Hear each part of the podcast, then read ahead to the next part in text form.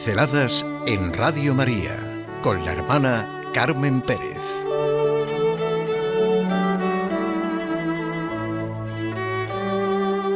La significación histórica de un hecho.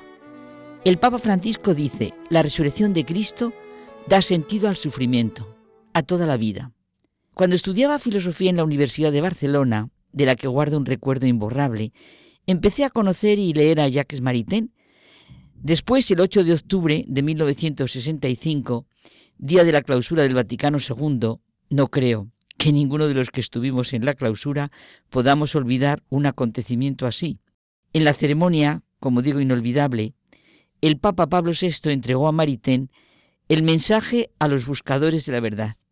Cualquiera puede imaginarse la alegría que ocasiona ver a una persona a la que admiras y conoces, entre comillas, como yo Maritain, claro, más tarde, en 1967, Pablo VI, en su encíclica Populorum Progressio, hace dos referencias explícitas a Maritain, una de ellas a su libro Humanismo Integral. Siempre su filosofía de la historia sorprendió. Y en 1957, Jacques Maritain escribió un libro Filosofía de la Historia, de donde yo he tomado esta frase, en el que se percibe una amplia y profunda penetración de la historia. De él se dijo que había asumido el primer intento de presentar una filosofía de la historia por parte de un filósofo cristiano moderno. Digo todo esto por el título de la pincelada, que es tomada de Maritain, la significación histórica de un hecho. Un hecho que da sentido a todo. El hecho, evidentemente, es la resurrección de Cristo, la resurrección del Señor.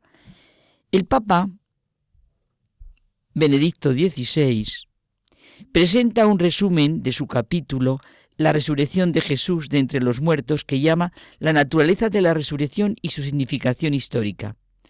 Está en juego una figura histórica, Jesús de Nazaret, es decir, la significación histórica de un acontecimiento. Si Cristo no resucitó, la fe cristiana queda muerta. Solo si Jesús de Nazaret ha resucitado, ha sucedido algo verdaderamente nuevo que cambia el mundo y la situación del hombre. Jesucristo se convierte en el criterio del que podemos fiarnos. Por eso, la resurrección de Cristo no es un acontecimiento aislado que se puede pasar por alto. En la resurrección de Jesús se ha alcanzado una nueva posibilidad de ser hombre que interesa a todos y que abre un futuro para la humanidad. Los testimonios del Nuevo Testamento no dejan duda alguna de que en la resurrección del Hijo del Hombre ha ocurrido algo completamente diferente que orienta el rumbo de la historia y la vida personal de cada uno.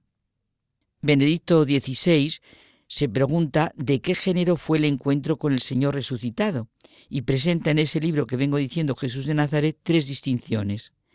Jesús no es alguien que haya regresado a la vida biológica normal y que después, según las leyes de la biología, deba morir nuevamente cualquier otro día. Segunda distinción, no es un fantasma, no es un espíritu, no pertenece al mundo de los muertos, aunque estos puedan manifestarse de algún modo en el mundo de la vida. Y tercera distinción, los encuentros con el resucitado son también algo muy diferente de las experiencias místicas en las que el espíritu humano por un momento es elevado por encima de sí mismo y percibe el mundo de lo divino y de lo eterno para volver después al horizonte normal de su existencia. La experiencia mística no es un encuentro con una persona que se acerca a mí desde fuera. Toca mis llagas, mírame, miradme, palpadme. San Pablo diferencia muy claramente sus experiencias místicas del encuentro con el resucitado en el camino de Damasco que fue un acontecimiento en la historia, un encuentro con una persona viva. Es cierto que es un acontecimiento dentro de la historia, pero que quebranta el ámbito de la historia y va más allá de ella. Se podría considerar la resurrección, sigue Benedicto XVI, algo así como una especie de salto cualitativo radical en que se entreabre una nueva dimensión de la vida, del ser hombre. Jesucristo con su mismo cuerpo pertenece ahora totalmente a la esfera de lo divino y lo eterno. La inmortalidad adquiere sentido en cuanto comunión con Dios y con la humanidad entera reconciliada. ¿Qué otra cosa puede ser la redención y salvación? El cuerpo resucitado de Cristo es el lugar en el que los hombres entramos en comunión con Dios y con los demás hombres y así vivir definitivamente en la plenitud de vida indestructible. Si admitimos como un hecho de experiencia que ningún hombre ha podido crear, pensar así, como lo que está descubriendo su inteligencia científica en todo lo que existe y el modo concreto en que todo se desarrolla, ¿por qué no abrir nuestra inteligencia y nuestro corazón al modo concreto de cómo nos ha querido redimir y salvar? ¿Por qué no dejarnos invadir por el estilo divino? Es un hecho de incalculable y sorprendente significación histórica y personal que nos implica a todos.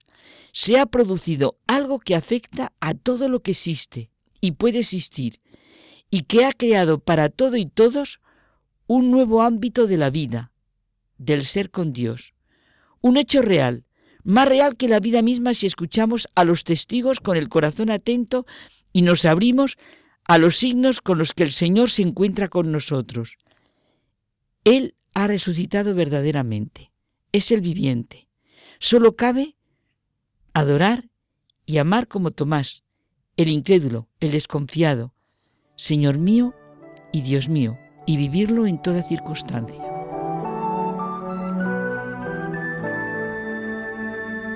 Pinceladas en Radio María con la hermana Carmen Pérez.